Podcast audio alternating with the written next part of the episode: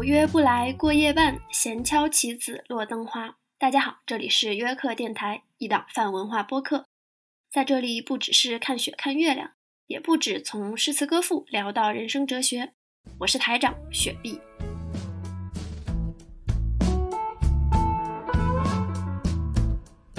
Hello，欢迎大家继续收听音乐相关的节目下半场。那在这期节目中呢，我和北北会继续分享我们和音乐相关的成长以及经历，也会给大家分享更多的我们个人觉得非常优美的歌曲。那我们继续吧。嗯，朴树的歌他经常是底色很悲凉，但是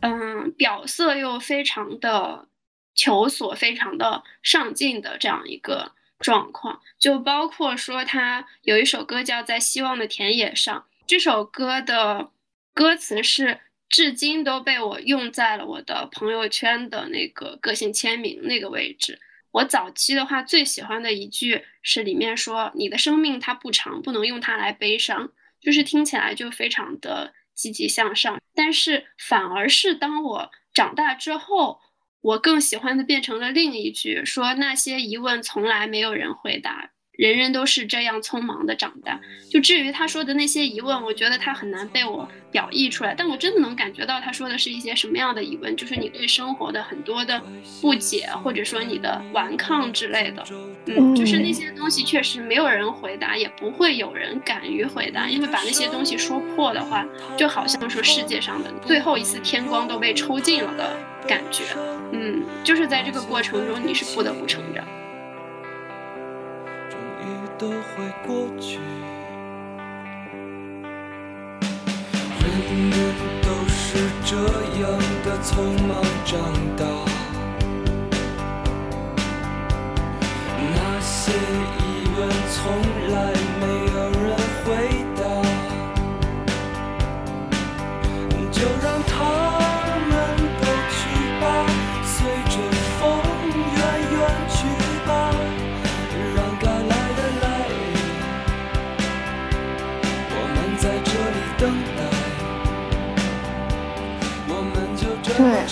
朴树这个人，我觉得他就是一个很很不入主流的这样的一个风格，而且他有他自己的坚持，但是他又有的时候没有钱的时候，确实是会再接一些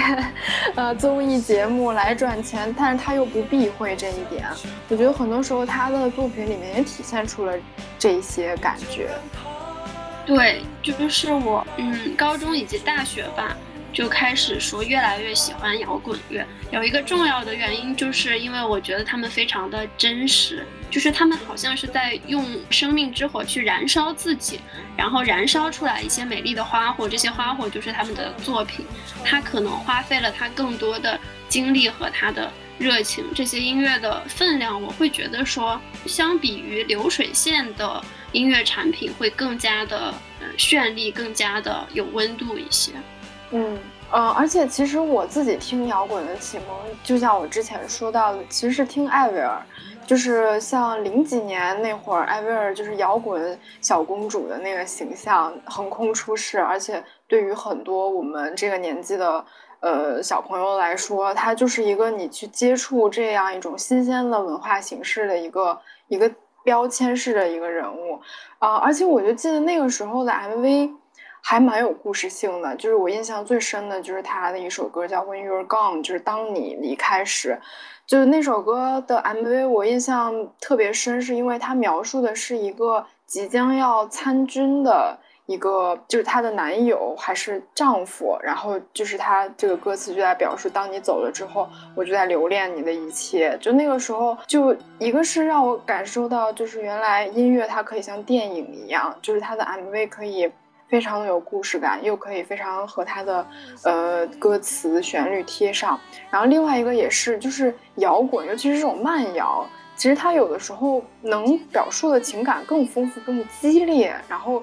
就是有张有弛的那种感觉。就是当你走了之后，我真的疯狂的在想念你，但是我知道你有一天肯定会回来，而且你我你在离开的时候，我会把所有的祝福都给你，就是那样子的感觉，就是。让我接触到一个特别不一样的，而且是其实是离我们生活挺远的，而且它又不止于是爱情的这样的一个主题，所以那个时候我还真的是蛮喜欢这首歌的。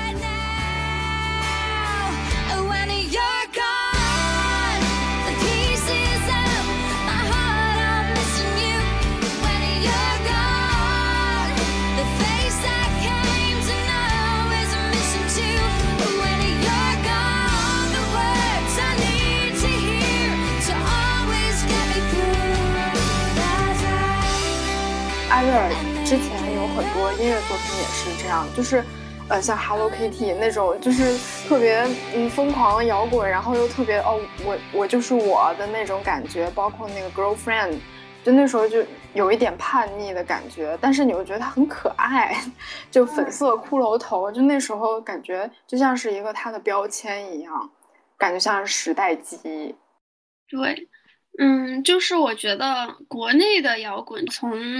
上世纪八九十年代就是传入，然后兴起，可能是因为时代的原因。它早期是背负了很多这种有点时代使命的性质，大家会有更多的呐喊，或者是啊冲击，对于世界、对于社会会有更多的拷问，就是它承载的那种文化分量会更更重，然后个人分量会稍微的轻一些。朴树有一首歌，它是。就是大概两千年左右填了一个一套歌词，但是在一五年之后呢，他又觉得之前那套歌词写的 bullshit，然后 他自己非常的嫌弃过去的那首歌，所以他重新填词，重新编曲，那相当于就是老歌新听，并且新歌新听，会给你很多不一样的感受。就过去的那首叫《New Boy》，也是最近一年好像被房东的猫给重新翻唱火了的一首。然后后来他填的那首歌叫《Forever Young》，就是永远年轻嘛。那在过去那首《New Boy》的时候。它本身表达的是一种年轻人对于十八岁以及对于新世纪的一种无限憧憬，说让呃 Windows 九八的电脑来代替我思考，然后我要理新的发型，然后穿新的衣服，然后新世纪一定会有更多的美好的未来，我们的未来会很酷之类的。就是整个的意象，他一开头就会唱说：“是的，我看到到处是阳光，快乐在城市上空飘扬。”是一个非常的年轻、活力、阳光的一个少年的一种呐喊和无限快乐的一种抒发。而当时我也是小学嘛，虽然说我本身就已经站在了新世纪，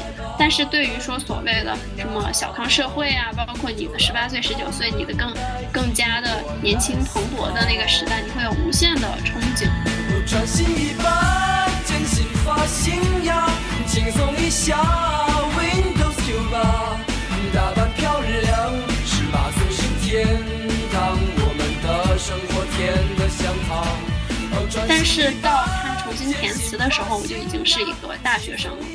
而新的填词里面那一套词，会让你觉得，虽然他在坚持说对抗整个社会或者世界，去保持自己那一份呃童真，但是有很多无奈。比如说他一开头就疯狂的粉碎了所有曾经的幻想。他说，呃，所有疯狂过的老都老了，牛逼过的都颓了。所有你曾经嘲笑过的，你变成他们了。就是一开头的三句词就奠定了一种让人非常的无奈、非常绝望的一个基调。然后，但是他到高潮的时候，他又会一直大声唱说要跟他干，一直干到我们全都被，就是全都被生活给锤锤到那种地上。的都挂了，所有牛逼过的都退了，所有不知天高地厚的全都变沉默了。你拥有的一切都过期了，你热爱的一切都旧了，所有你曾经嘲笑过的。你变成他们了，哦，时光不再，也不是我们的世界，早已物是人非，让人崩溃。新的歌的一个编曲是更加摇滚、更加 rock 的一个状况，所以，嗯，我记得我去音乐节的时候，不是前面唱几首歌，我都是属于一个比较乖巧的站在最前排听的一个状态，所以在我的前面是没有那个负责挡挡那个挡板的保安的。就是其他地方可能大家蹦得非常的激烈，所以保安就需要去维持秩序，害怕你把那个挡板给蹦蹦塌了之类的。对，但是到这首歌起来的时候，忽然整个人就像装了弹簧一样，就是疯狂弹起。然后旁边那个保安瞄了我一眼，就赶快冲过来，就是开始按我这边的挡板。嗯，哎，其实我还对这种音乐节还挺感兴趣，我还真的是没有。参加过，我觉得，呃，音就是音乐节，它可能又跟演唱会不一样。我觉得音乐节可能对于听众来说是更有参与感和互动感的，就是可能大家聚在一起，尤其是一个站着的状态，就是台上台下互动，可能会比呃演唱会那种形式要更更是的，是的，互动感更强一些。而且我就是觉得。像音乐节这种，它可能更像 live band，就是，呃，我我印象特别深刻一点是，我之前在英国读硕士的时候，我们有一个叫做呃 anthropology music party，就是类似于我们系里面给大家组织了一个就是音乐晚晚会，就其实也不是晚会，就 party 嘛，就大家在一块吃吃喝喝聊聊，但是是有音乐表演的那种。然后我当时去的时候，我以为就是可能放点歌，然后大家一块儿玩一玩，就那样子。就后来不是，他们弄了一个 live band，就是就是键盘、贝斯、架子鼓的那种，而且就是表演的那些人都是我们系的老师。就我印象最深的就是当时我们系一个呃，就是南非的女老师，而且她年纪很大了，就可能得有五十多。然后他在台上弹贝斯，巨帅，就跟他本人平时在课上或者是跟我们交流那些，呃，上学的东西，就风格完全不一样。我就觉得你会这个乐器，然后而且，呃，他们是那种现场，不是不是配歌曲，其实就是一一段那个乐队表演，就特别有魅力，而且和他本人在。平时的那个形象的反差还挺大的，我们当时都觉得非常的有意思，而且我觉得 live band 本身它就是一个你台上呃表演的这个演奏者和你下面的听众，呃，我们既是师生关系，又是一个演奏者跟听众的关系，然后这种互动感，然后这种嗯他们营造的这个氛围，我觉得特别好，嗯。像我本身的话，用一个排序，我应该最喜欢的是街头歌手。我可能会在上海的话，是静安公园的外面会有那种嗯街头歌手演奏。然后北京的话，一般华西广场就五棵松那边外面会有这种是街头歌手。之所以喜欢这个，是因为一个它是。户外的，它可以吹到风，就你你有一种非常自在、非常悠闲的感觉。如果是夏天的话，你还可以左手拿一根冰糕，右手去拿一瓶你刚在就是楼下的那个酒吧里面买了一瓶啤酒之类的，甚至说你还可以抽空抽根烟之类的。然后你们的互动感会非常强，你一边吹着夏日晚风，一边听他们唱歌，并且如果是一些嗯。就是互动的，呃，意识比较强的街头歌手的话，他会问那些听众说：“哎，你们想听什么？反正我唱什么都唱。”就是大家就可以在人群中，就是直接举手叫号叫号一样，说：“哎，我要听朴树的旅途之类的。”嗯，对，会给你唱，就像一个小小的游乐场一样。然后接下来的话，可能我更喜欢的是 live house 那种，原因是一个是 live house 它本身有酒。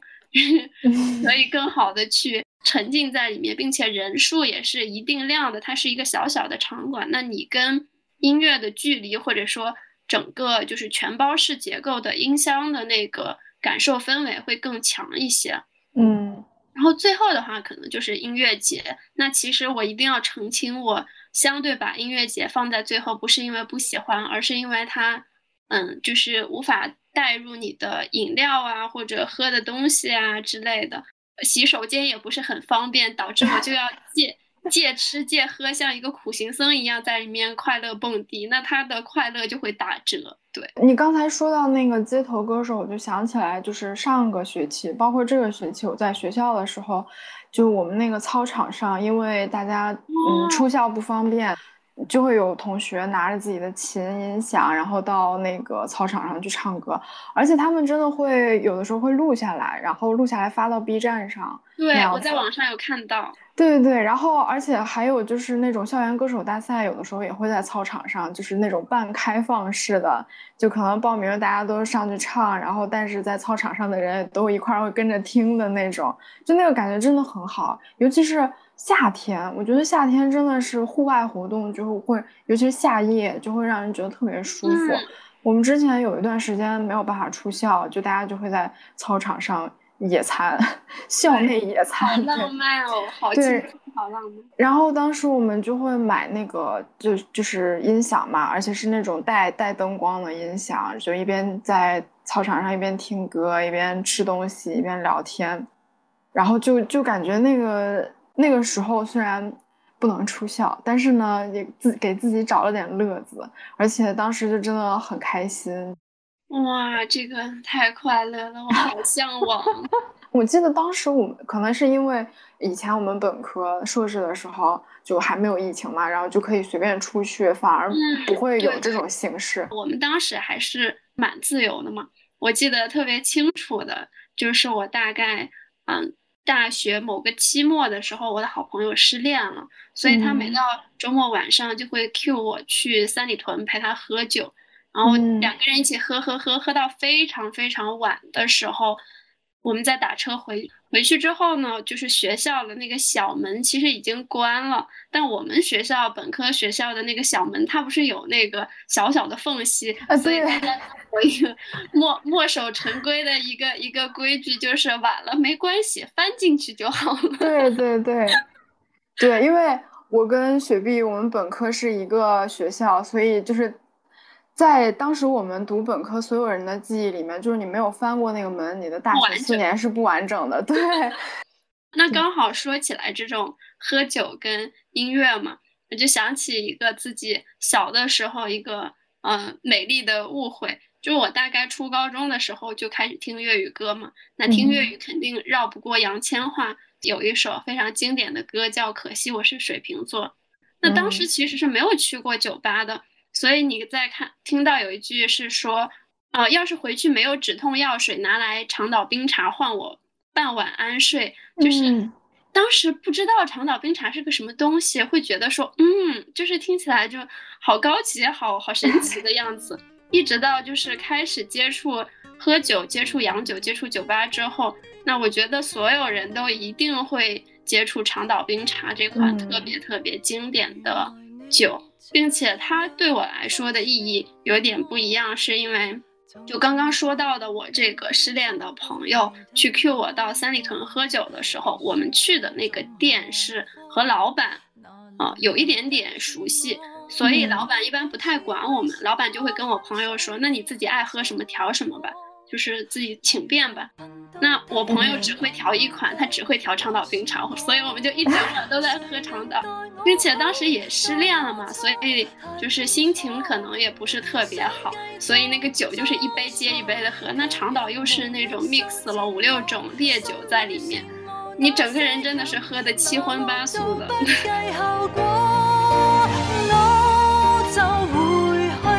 别引出我泪水尤其明知水瓶座最爱是流泪，若然道别是下一句，可以闭上了你的嘴，无谓再会，要是再会更加心碎。要是回去没有止痛药水，拿来像倒冰茶换我现在失去。反正到最尾也唏嘘，够绝情，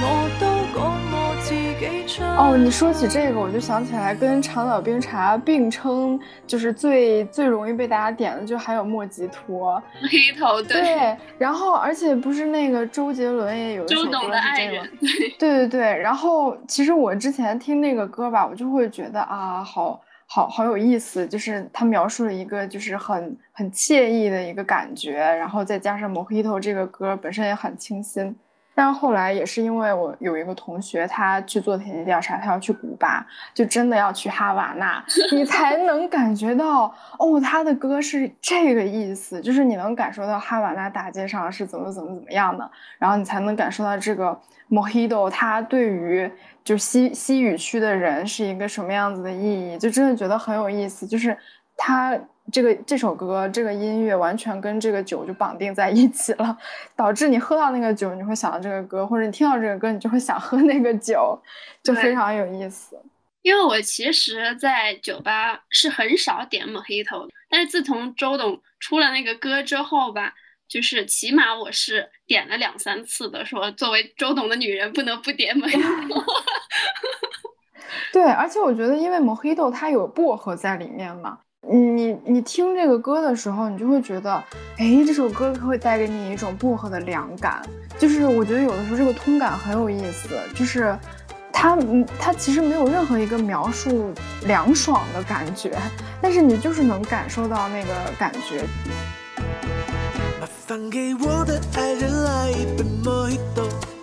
我喜欢给了他微醺时的眼眸，而我的咖啡。太多，这世界已经因为他甜得过头。有一个坊间的段子，就是说男人三分醉，演到你流泪。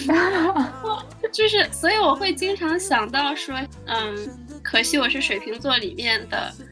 一开头就是说，原来你这么爱我呀！我当时相恋的时候都没有感受到过，所以我我自己会脑补场景，就是说为什么就是。唱歌的这个女孩会感叹说：“哎，我从前没有感觉到，现在就感觉到。我感觉就是那个男人在跟她演，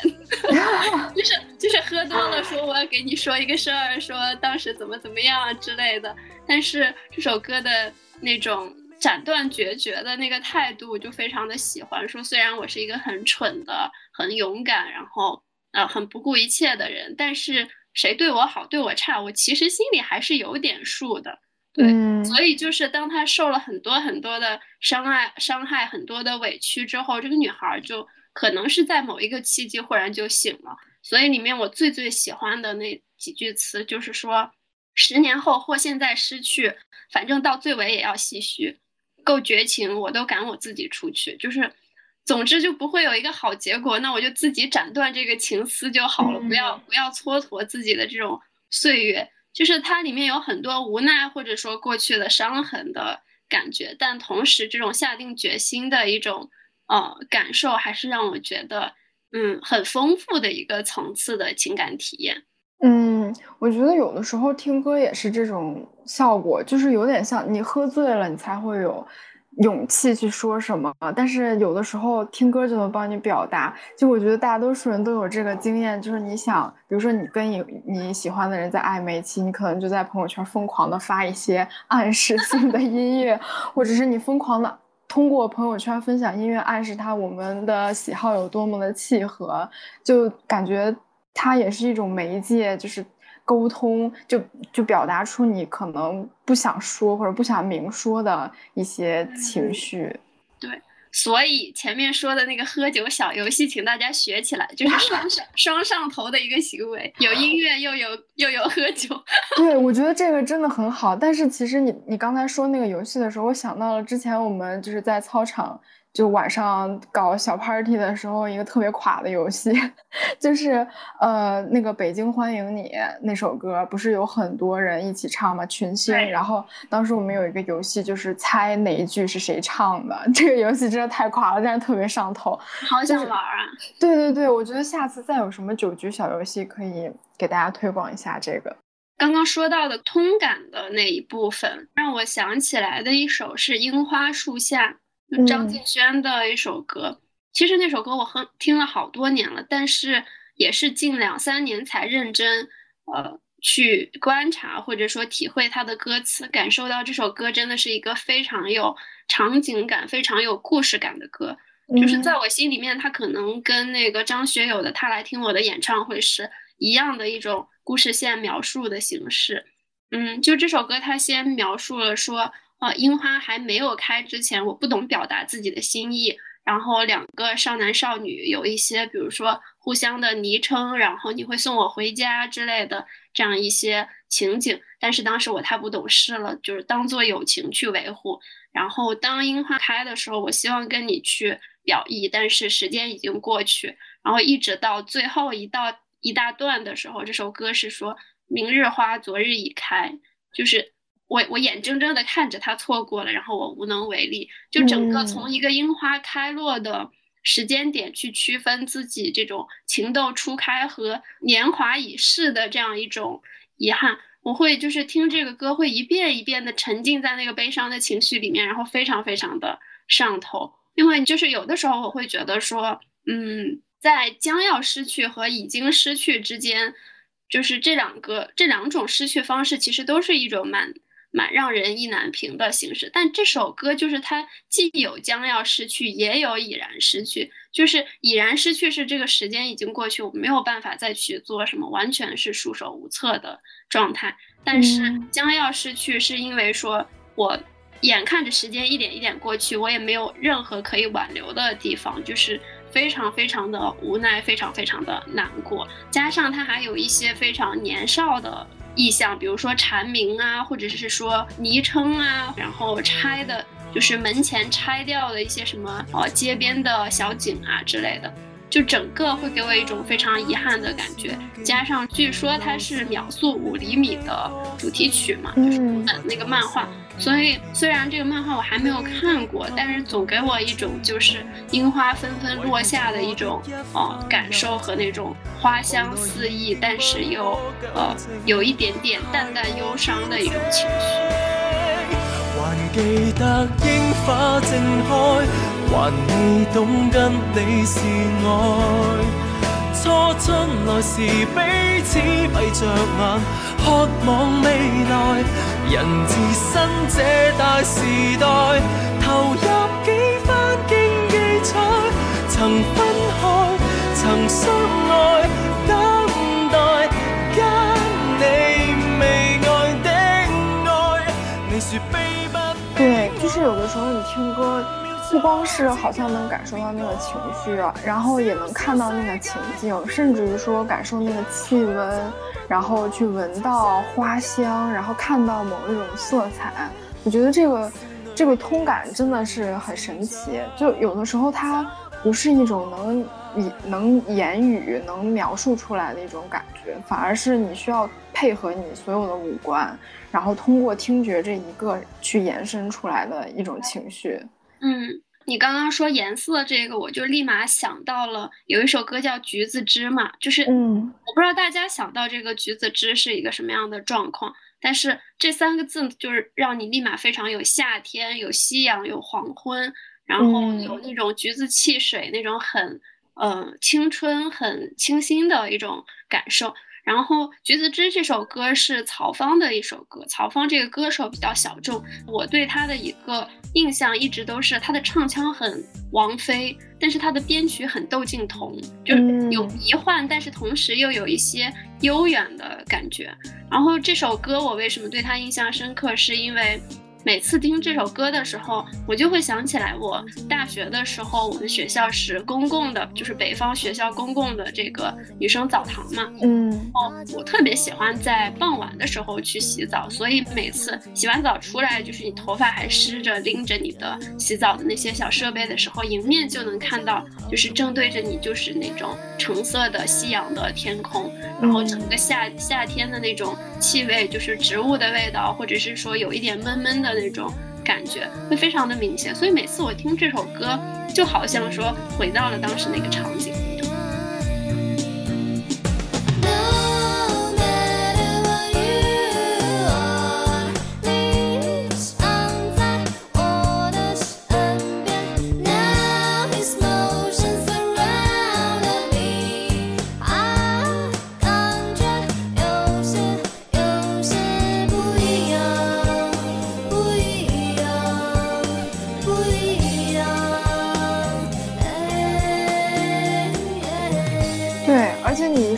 就想起来之前我们在本科的时候，就是傍晚时分是广播台开始全校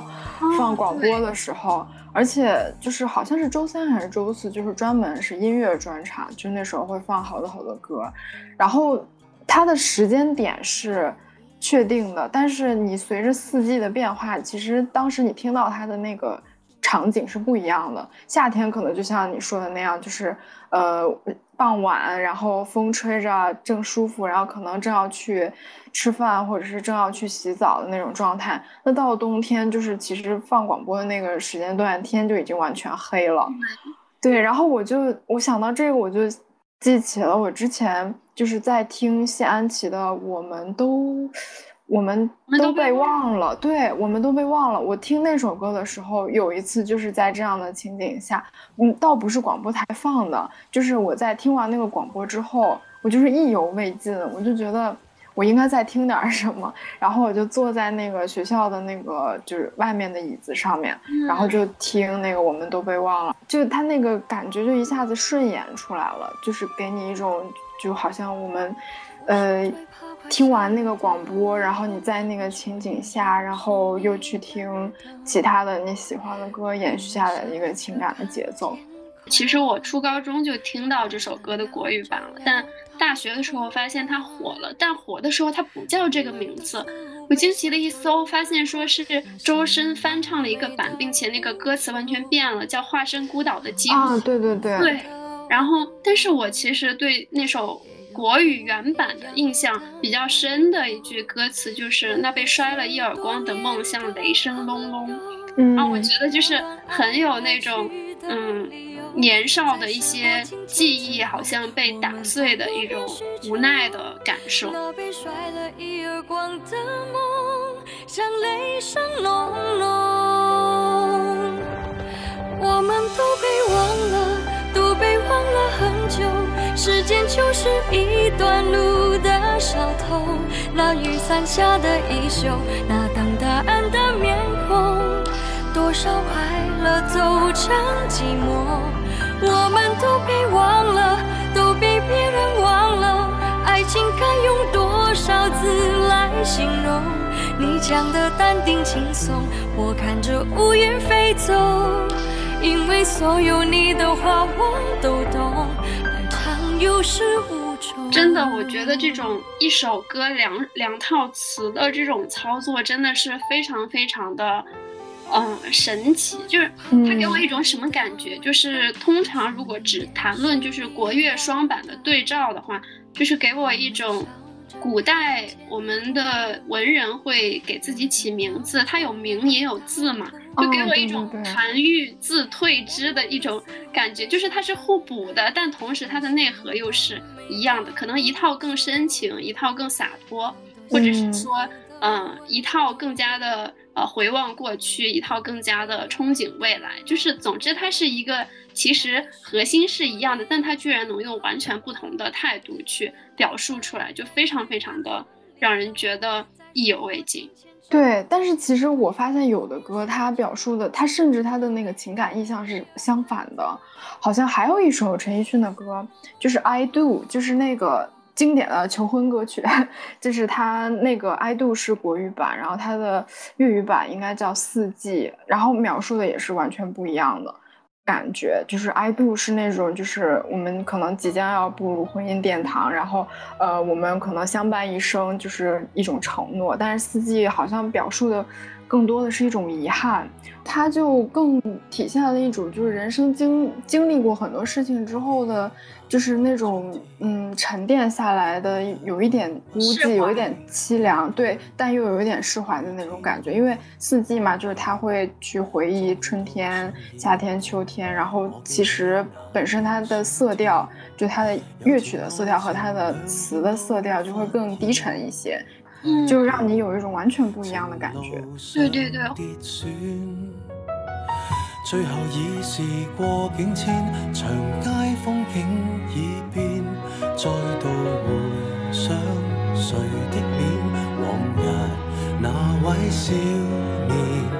又再路过事发景点，痛伤少不免，仍是会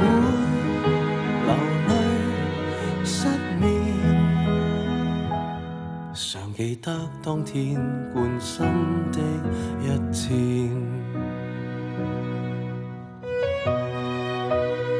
或者是就是歌手的演绎方式也会不一样，就比如说王菲演绎粤语歌，或者说偏深情的歌，那个用嗓就会更闷一点。但是如果说是国语的更洒脱的一些歌，它就会更靠前，更投声，那个声线会更细一点，就就更透明一些。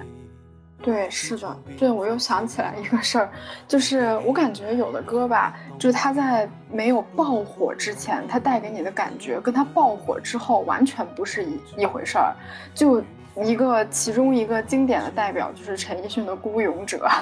我真的就他现在不是已经完全被就是小学生们口口相传 成为了一首儿歌嘛？但是他在。爆火之前，我真的非常喜欢这首歌。那不是说爆火之后就不不喜欢了，就是它给我的感觉就不一样了。就爆火之前，它有那种就是勇闯天涯，就真的是我孤身一人，然后向这个世界宣战的那种那种感觉。但是，就它成为儿歌之后，就仿佛有点中二感，对，就有点消散了原来的那种就是孤独、遗世独立的那种感觉，就反而可能就有一种。带着大家一块冲的那种感受，然后还有一首歌就是《Lemon》，就是那首日语歌，就是他之前没没有在抖音火起来之前，我还蛮喜欢听的，因为那首歌我记得好像是就是《非正常死亡》那个日剧的一个主题曲，因为《非正常死亡》它本身的这个题材是法医题材嘛，就有一点悬疑，有一点那种就是表现生活中的阴暗面，但是又在最后要带给你希望的那种感觉。但是它成为了抖音爆款 BGM 之后，就突然火起来了，就突然给人一种就特别朗朗上口的感觉。嗯，之前 Lemon 还没火的时候，我经常会听那首歌跑步，就是在健身房里跑步，而且我会听它循环跑，就是跑个二十多分钟、半个小时的那种，就就感觉它会一直鼓励你。就是好像是说生活当中有什么事情，没有什么是你扛不过去的，你就加油跑吧，就这种感觉。但是它火了之后，就太流行了，就你反而会觉得之前自己感受到的意象被被消解掉了。对。さえあの日の苦しみさえその全てを愛してたあなたと共に胸に残り離れない苦いレモンの匂い雨が降り止むまでは帰れない。今でもあなたは私の光。我就觉得也有的时候火与不火可能也是双刃剑吧，就是它一方面赋予了你流行度，但另一方面也让你不再那么孤独，不再拥有特别强大的那种情感的力量。嗯，你说这个，我想起来去年就是，嗯，好像是节目，就是容祖儿跟希林娜依高，嗯，在综艺上带火了王菲的那个《百年孤寂》，然后据说是在抖音上之后就很火。但是其实《百年孤寂》是我，嗯，差不多从初中就开始特别喜欢的一首歌，可能是因为它毕竟是王菲的若干歌手歌曲里面，啊，偏前卫、偏摇滚的这样一种流行的音乐，所以早期我特别喜欢这首歌。但是在近一两年，一方面是因为它太火了，就是确实存在你说的被消解的意义；那另一方面是。我发现说，我对于粤语版的那种，嗯，感同身受的程度会更加的明显。就是它对应对应的粤语版叫《守望麦田》嘛，嗯，然后每次这首歌的那种，嗯，听这首歌就会给我一种想到《小王子》里面小狐狸的那个那个感觉，就单纯这个名字，因为我总是想到小王子问小狐狸说：“我现在要走了，你看你还是什么都没得到吧？”然后小狐狸就说：“没有啊，我还拥有麦田的颜色。就是虽然你走了，但是我每次看到麦田的颜色，就会想到你金黄的头发。然后我觉得整个《守望麦田》的歌曲写的也是这样一种意象。就是他这首歌里面有有一句几句我特别喜欢，就是说‘共你就似星和云，生或尘，彼此怎么挂碍？美丽多于遗憾。’就是‘共你就似风和尘，同步同行’。”与天地常在，哪怕无法再相爱。就是无论我们是否同行，然后是否之后还会相爱，但是啊，依然与天地同在。他这首歌里面有很多美好的意象，说我头顶下过的雨，可能是从你手心蒸发的汗挥发出来的，等等。就是我们即使相爱，但未必要一起长相厮守。然后只要我是喜欢过你，就是那我深爱过谁，一天可以抵过一岁，是一种非常唯心、非常。呃，抽象很上升的这样一种思维方式，而不是说我一定要跟你朝朝暮暮，它可能更加的豁达，更加的宏观。但是相对来说，《百年孤寂》其实表达的内核是一样的，但《百年估计》表达的就更决绝，说一百年前没有你也没有我，就同样都是一种大家长相存在的状态，但《百年孤寂》就是完全放过自己。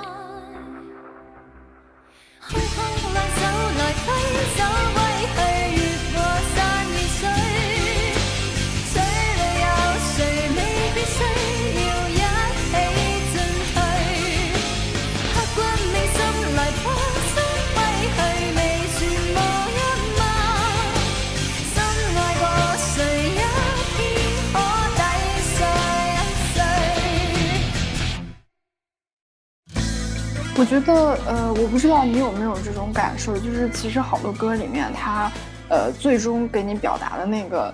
情感，尤其是可能跟爱情相关或者跟遗憾这种主题相关的，都会是说，啊，我可能释怀了，我可能放下了，我可能就这样了，就是让这个时间渐渐的洗刷掉我所有的情感。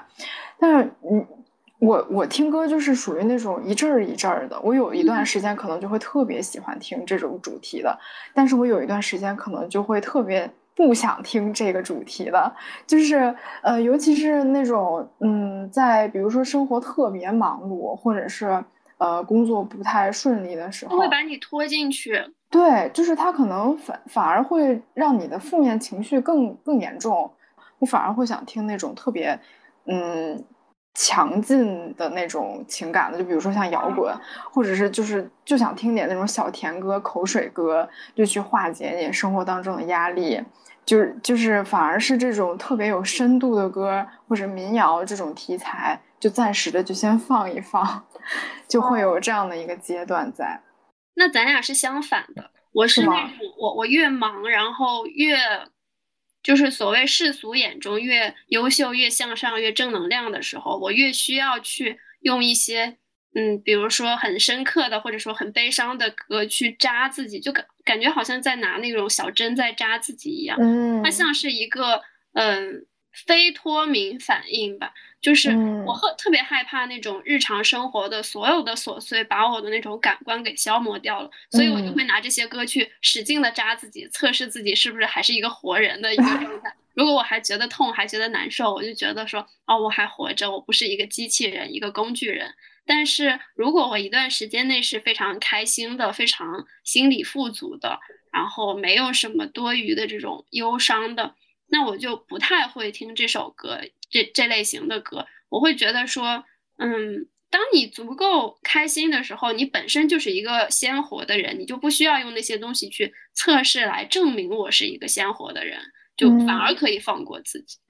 而且我就是我感觉以前。就是我们还用 M P 三听的时候，就会真的非常认真的排一下那个顺序。嗯，就比如说特别想听的，可能会放在前面，或者相同的类型给它放到一起。但是现在基本上就没有那个意识了，就是它可能在你的那个歌单里排的顺序。就是你认识他的 顺序，就以前可能真的是我去精挑细选，去给他们分类，以我自己的一个方式。但是现在有很多种不同的方式帮你分类，甚至于说，呃，大家会建一些不同的歌单，然后。你觉得这个歌单很不错，然后你干脆就把整个歌单 copy 下来，然后你就去听他的。但是我觉得这个也挺有意思的，因为咱们两个之前不是也是把自己喜欢想说的歌，就是你建了两个歌单嘛。我有的时候觉得你去听别人的歌单是很有意思的一件事情。对 对。对，因为你会完全就是从自己的那个信息茧房里出来，就是你自己的口味就完全就与与与你无关了。你去听别人的歌单，就会进入到别人的一个精神世界里面。而且之前那个呃，就前两年网易云还是绝大多数人使用的音乐软件的时候，它不是也会出那个什么年度歌单？它甚至会根据你听歌的那个偏好给你匹配好友，就是比如说你们两个人听歌的类型差不多，然后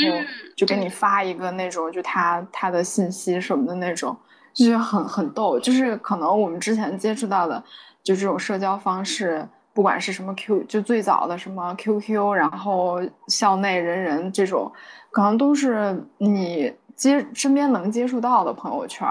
然后就这种就真的是陌生人了，就是属于是你单纯的依靠音乐这一个事情产生连接，而且单纯的可能只是因为电脑算法把你俩送在一起了，然后听的歌类型差不多，然后才才接触到的，就会觉得还挺逗的，挺有意思。嗯，就是刚刚说到的歌单，嗯，我有的时候会这样，就是不同的场景，甚至说不同的契机，我就一定要做一些应景音乐的输入。比如说，如果去南方，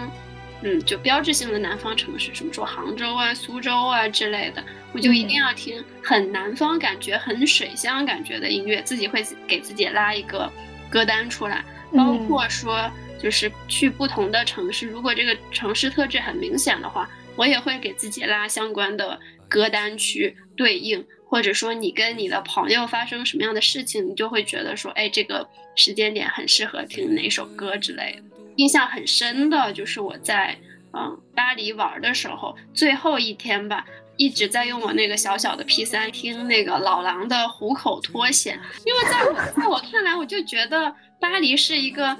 就我把他形容成我的 dangerous lover，就是我的危险情人，嗯，因为他他确实治安不是那么的好，但他又非常非常的迷人，能够紧紧的拴住你。所以最后一天离开的时候，因为我那几天自己的那个算是安全措施做得非常好，没有丢任何东西，也没有被那种路过的什么。呃，吉普赛人抢劫啊之类的，嗯，所以我最后一天听那首歌里面那句歌词就很很妙趣，说爱你的虎口，我脱离了危险，就是有一种就是顺利的从这个美丽情人的怀抱离开的一种感觉，就很应景。说着付出生命的誓言，回头看看繁华的世界，爱你的每个瞬间。像飞驰而过的地铁，说过不会掉下的泪水，现在沸腾着我的双眼。爱你的虎口，我脱离了危险。对，因为你刚才一说虎口脱险，我就想起来这首歌，我也特别的喜欢，就是因为呃，我知道这首歌是我上高中的时候，当时有一个特别喜欢的小众作家，然后他也是比较喜欢音乐嘛，平时自己会弹吉他、唱歌什么的。我第一次听这首歌，就是他在他的人人网啊，还是微博上面有发过他自己弹唱这一首，然后我就因为这首歌也有点算是小小众的那种类型。然后我以前没有听过，后来我一听完了之后，我就觉得哇，太好听了。然后我就又去下载了他那个原唱的版本，我就觉得确实是你说的那种感觉，就是，就是有一种危险情人的感觉。然后这这个感觉可能就会跟你当下去到某一个地方契合上，然后你在那个时间点，你就会选择它作为你的一个 BGM。而且刚刚说到这首歌，就是之前我忘了从什么地方听到的，好像是说比咱们再稍微往上一个年龄层的中年，所谓的就是中年男人，这首好像是他们很多人的一个 KTV 必点曲目，并且会有一个很好玩的剧情，是这首歌的开头一句就是说把烟熄灭了吧。所以就是大家会有一个这么一个情节，就是一定要一直在那抽烟，然后点点点到那首歌开始播放的时候，说把烟熄灭了吧，然后他把 烟熄了再开始唱，有意思，奇怪的奇怪的小操作，还蛮好玩的。嗯，是。你喜欢诗意蝴蝶的什么呀？我就觉得那个歌词写的很好，而且我觉得就是诗意蝴蝶也是属于那种它意象特别朦胧的。有很多粤语歌的那个词的意象就很朦胧嘛，就是它给你很大的想象的空间，你可以把它套到任何一件事情上，而且不止不只是你是可能不只是你身边的事情，也可能是你经历过的事情，就是，嗯，它适用性就很强，所以它能让你迁移到很多的情感上面去。其实关于这个歌名，我一直有一个小小的迷思哈，就是我一一度觉得说这失意蝴蝶和路过蜻蜓到底是什么关系？就是他们实在是太对仗了。对，然后除此之外，因为失意蝴蝶它也是陈奕迅一首关于一种比较曲折的友情关系的一个写照嘛，他的那个友情可能更多是偏于知己以及友达以上的这样一种。状态。然后我当时听这首歌的时候，刚好我在爱丁堡嘛。那爱丁堡大家可能会看过那部电影，就是有一部在爱丁堡拍的，就是《One Day》一天嘛。嗯嗯。那那个电影就是感觉跟那个电影非常的契合。我特别记得很清楚的就是 Dexter 带着 Emma 去那个亚瑟王座上面，就爬到那个小山上，然后说我们是呃最好的朋友。然后我就觉得跟《失忆蝴蝶》这首歌的那个。就是描述的意象特别特别的相近，就是说不用沦为情侣，不会寻事惹非，就是大家差半步成诗的一种感觉，但同时又是一种彼此永远缠绕的一个状况。并未在一起，亦无从离弃，不用沦为伴侣，别寻是野非，随时能。随时嫌弃，这样遗憾或者更完美。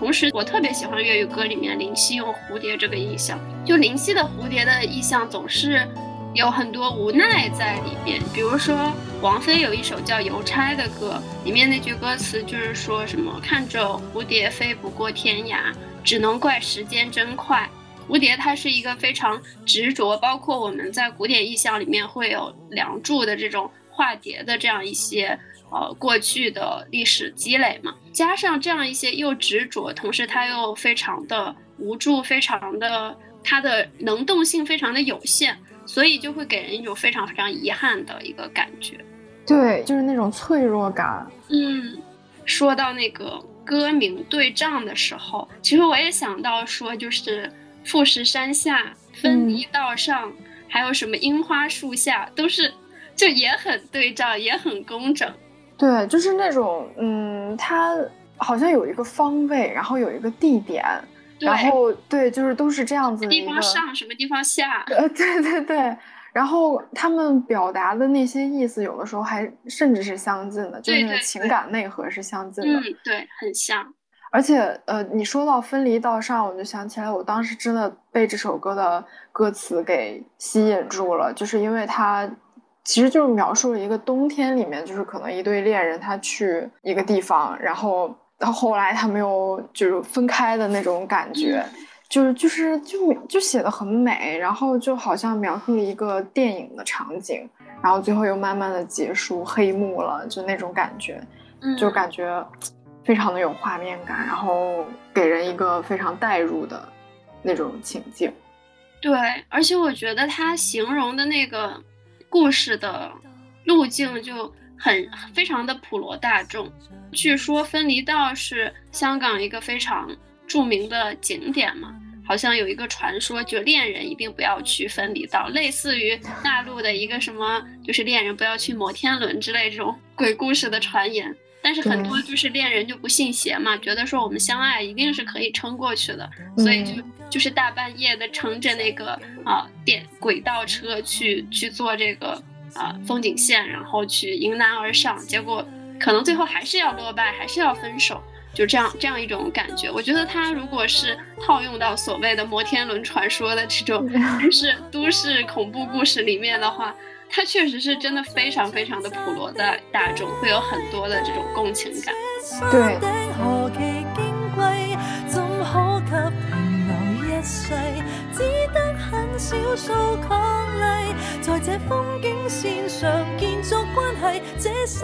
就是往往通过一个特别小的点，就生活当中大家都能经历的点，然后不断的翻，往上翻，往上翻，就这个情感往上推，或者是反复的去描述，然后或者用一些很模糊的意象去描述，然后给你很多的想象的空间，好像那个电影里面你经历那些事情的人就是你自己的那种感觉。对对对。而且这个确实，他的记忆或者说你的感触，也不只是在感情上，很多的时候他表达的内核，或者说他想表达的一种啊态度，真的是可以迁移的。就我记得，大概《七月与安生》好像是一六一七年播出的嘛，然后当时，嗯，它的主题曲是窦靖童，就是童童出的一首歌，叫《It's Not a Crime》。嗯，后本来这首歌它形容的是。嗯，相当于是七月跟安生之间两个小女孩之间互相对话，就是说很久以前我离开了这里，然后我撒了谎，但你为我圆了谎啊，编造了一个真相。他俩的对话在这首歌里面反复询问说，你是不是一直在呃以为我只是逃避于我所得不到的东西，或者是说你总在拷问我，我是不是喜欢现在的自己？然后你总觉得说，哦，我是在。怪这个世界背弃了我，然后剥夺了我的智慧之类的，这样种种的一些拷问。嗯，我过去确实是因为这首歌也嗯很上头，然后非常的有这种让你觉得有无限循环的欲望的一个旋律，以及它的那种啊迷幻风格的一个氛围制造非常好。但是我大概在去年和今年吧。就是经过了疫情的风控之类的，它好像更像是我对自己的拷问，或者是说我对世界的拷问。就是当我非常沮丧的时候，我就真的会去听这首歌，然后我我可能就是在拷问，或者甚至是质问这个环境，说你是不是一直觉得我是在逃避自己所得不到的东西？但实际上并不是，就是你有很多的绝望，你有很多的就是想不通的东西，而且里面有一句非常悲伤的歌词是说最。最难过的就是我说我不再尝试了，嗯，然后就是整首歌，它可能从一个最开始的关于友情或者说关于爱情的一个场域，然后扩散到了整个世界，就是一个人跟自己或者说跟世界对话的一个场域，就非常的有迁移性，然后非常的朴实，嗯。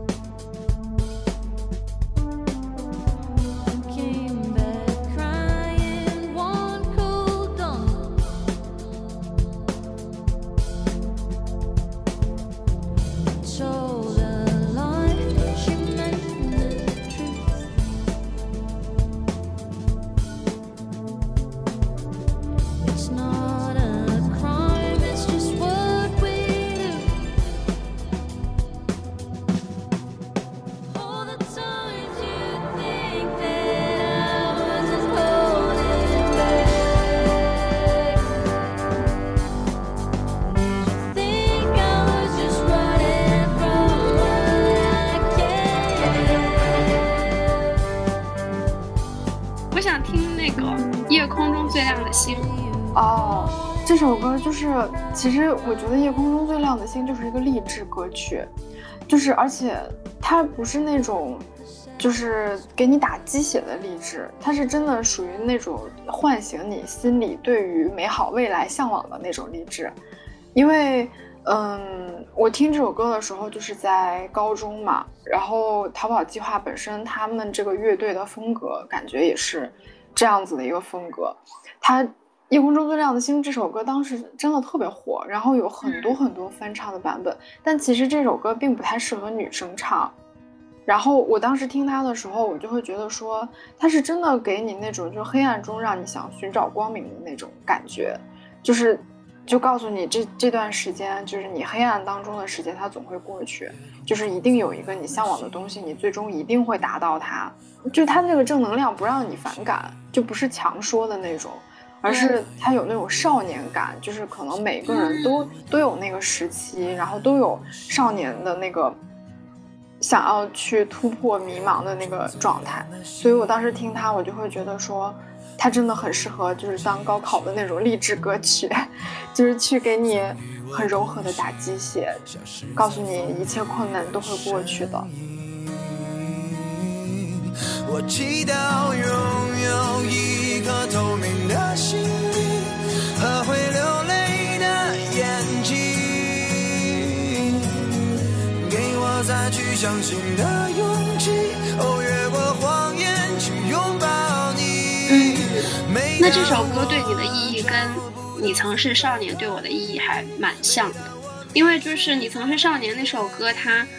刚开始我接触的时候已经是大学了，就是我没有看过那个剧，所以我听他听得很晚。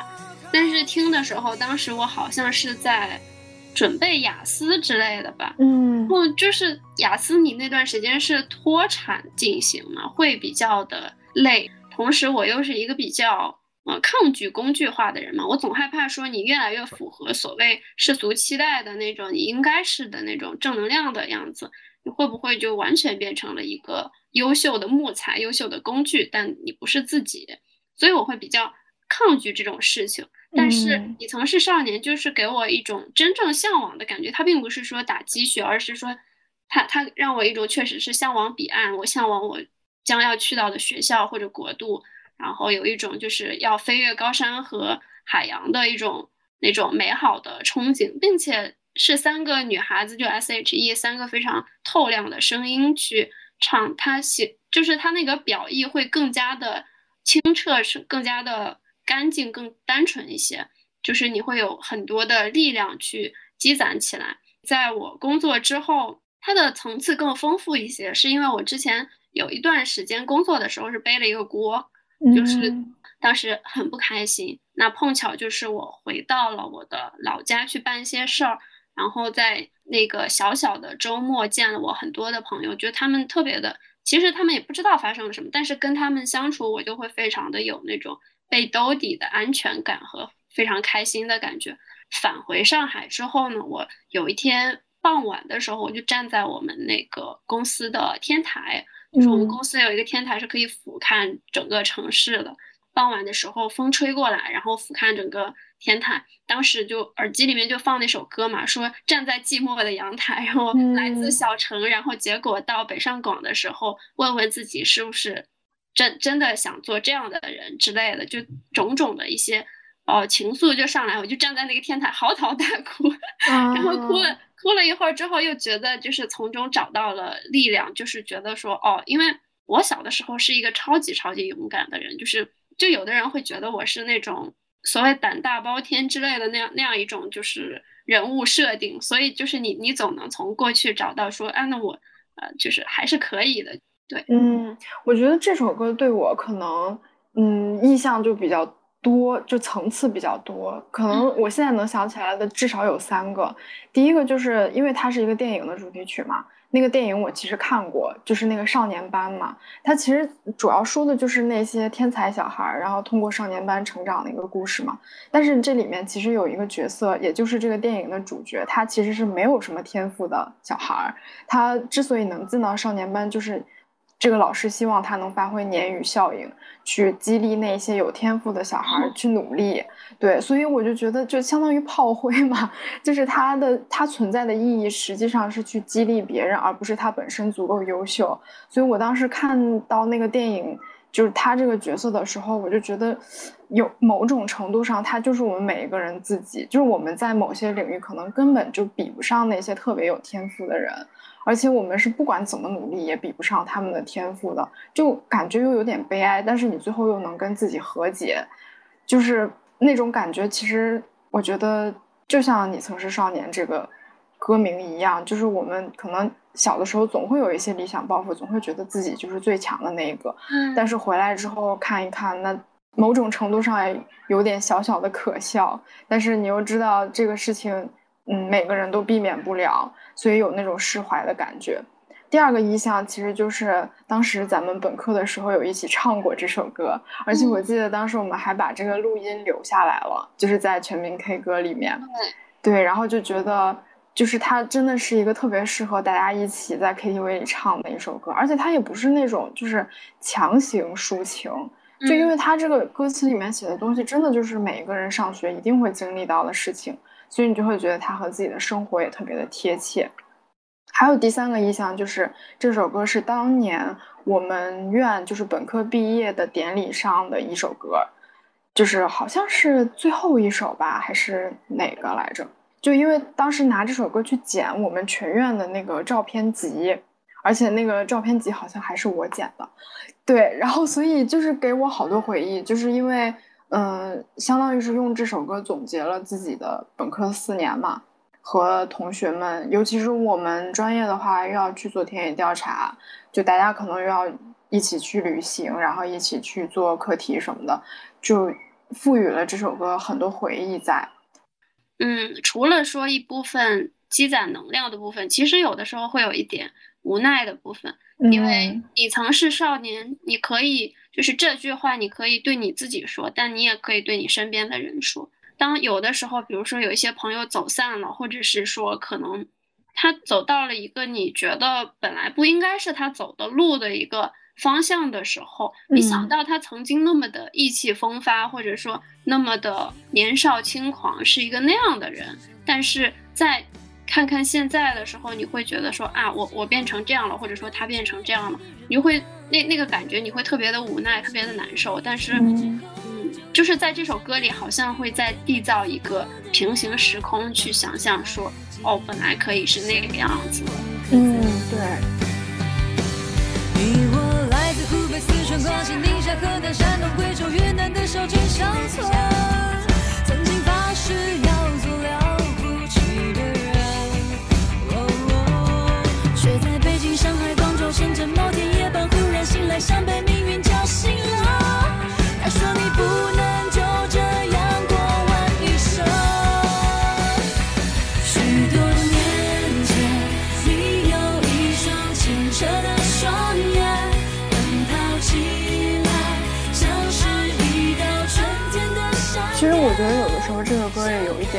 点那种遗憾的感觉在，嗯，就是好像我们每个人的少年时代终究会过去的，就你曾是少年，就意味着你已经不是少年了。对对，就是这个，就像我长大之后再去听《越长大越孤单》那首歌，小的时候喜欢那首歌，完全是因为喜欢牛奶咖啡的那个嗓音的质感。就是它会比较厚，那个女女孩子的声音就会感觉特别的有故事感，特别的有一种哦被包裹的感觉。它里面的歌词说。你的心永远的燃烧着，永远不会退缩。我可能下意识的就会把自己对应到说，我一定永远是这样一个角色。但是当你长大之后，可能就变成了那个讲话的人的角色，就是说你曾经是这么说的，你曾经自己是一个翅膀永远不会被折断的人。包括你可能是对于你的哦一些走散的朋友说的，就是曾经的那些年少轻狂、尘土飞扬的一些少年或者少女。然后如今的一些无奈，你就会不得不去承认，就是每个人确实在某一种程度上，就是会变成一个平常人、普通人。越长大越孤单，越长大越不安，也不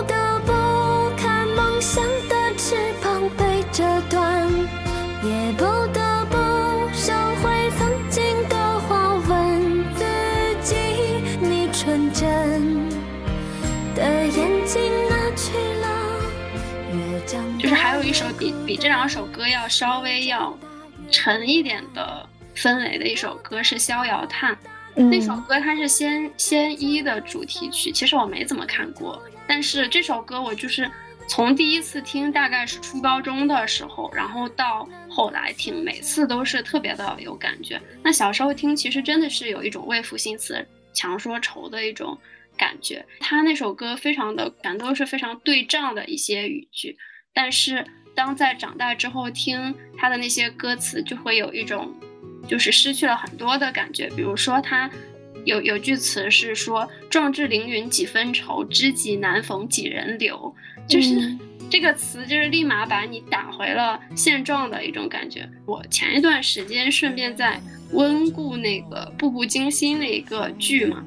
他这首歌就很像最后《步步惊心》打在雍正去世的时候打在字幕上的那个字，就是说雍正这个人爱和恨都已经离他远去，只剩他一个人，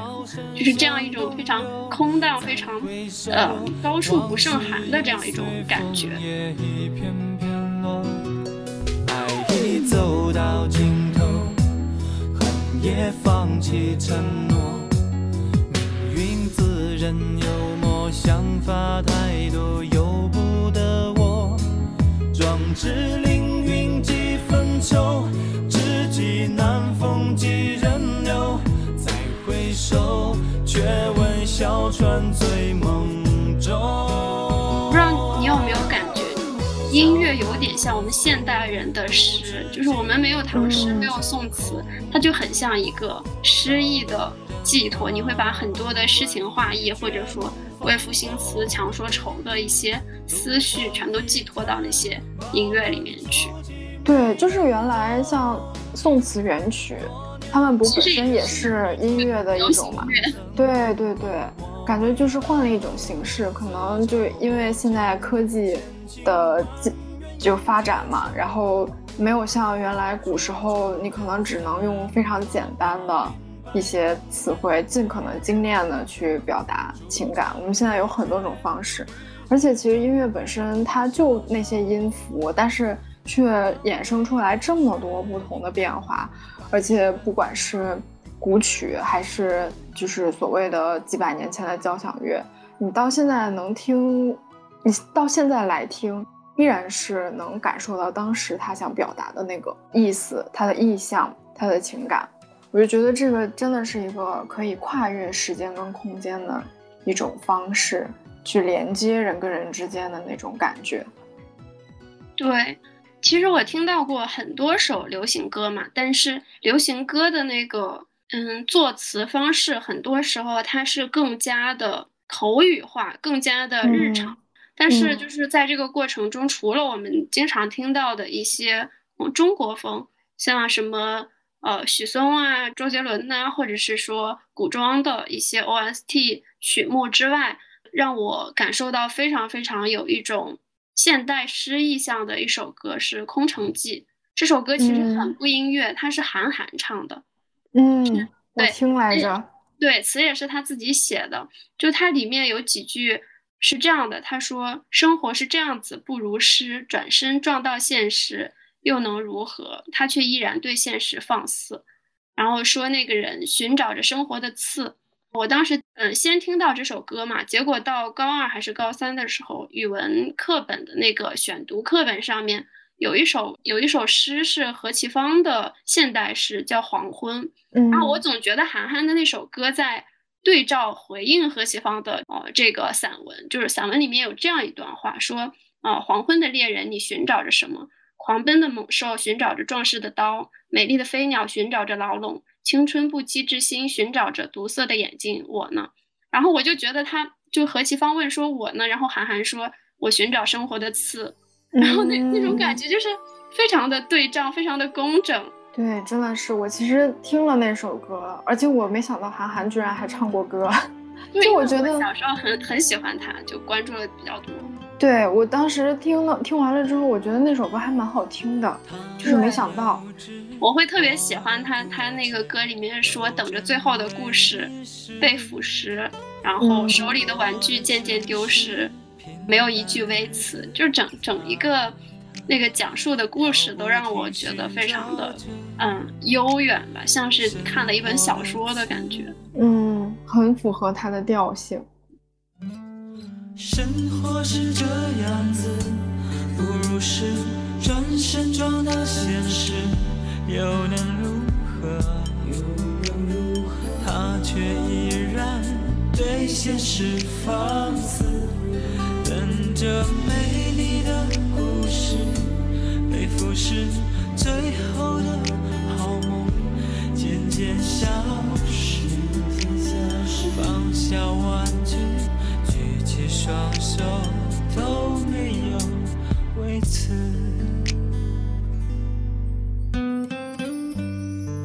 这是个很久远的事。你一般会有固定的一些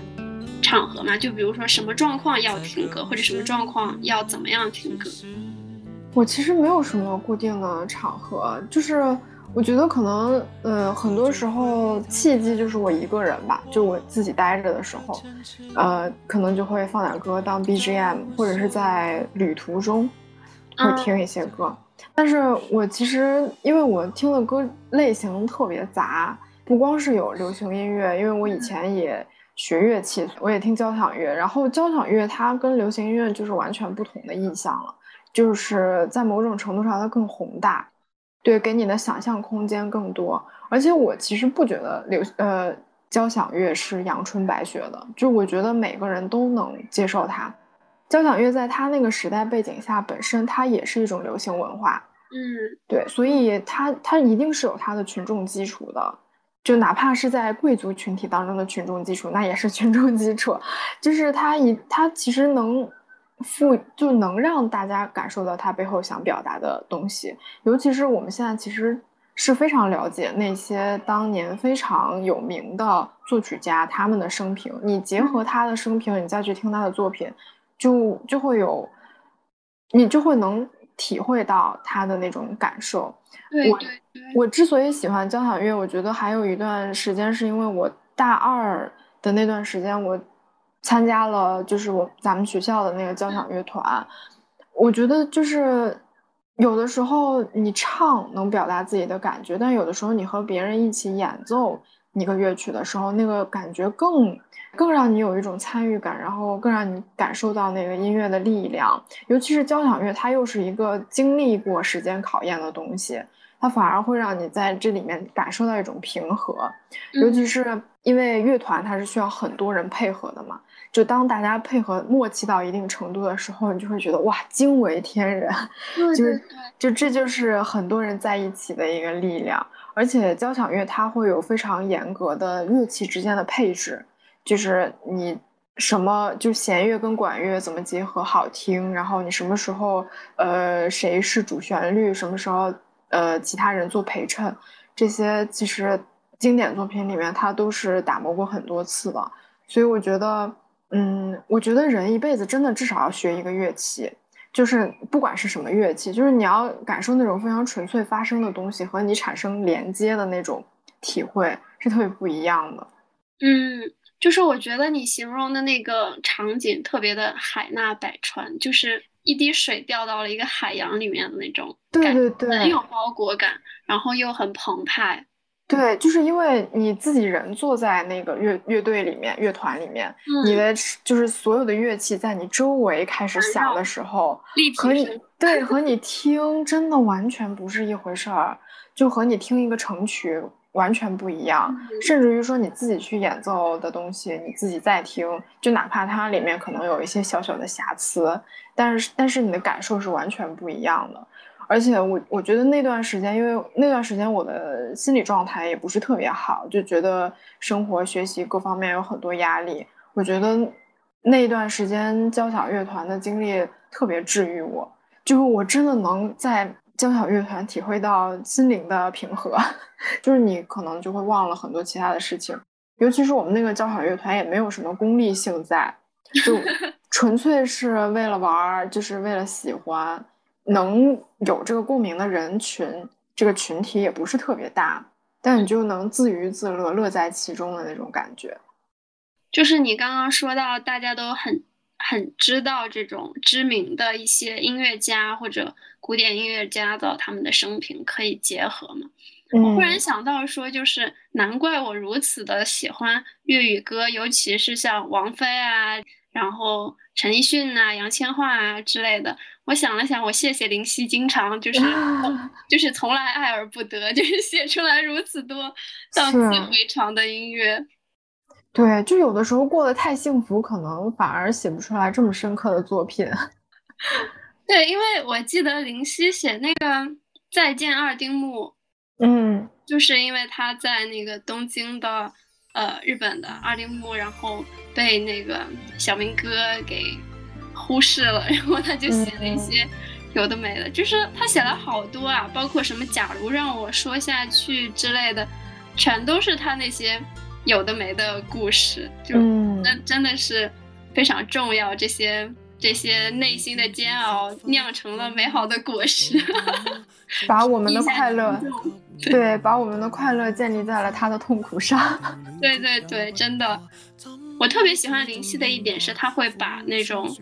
努力劝说自己放下，但同时又很纠结，就是把他内心的那种就是弯弯绕绕的东西全部都写出来，好像很有哲思的开导你，但同时他自己又掉进去。就是那种欲进还退的感觉，就非常的美妙，非常的符合人的心理状态。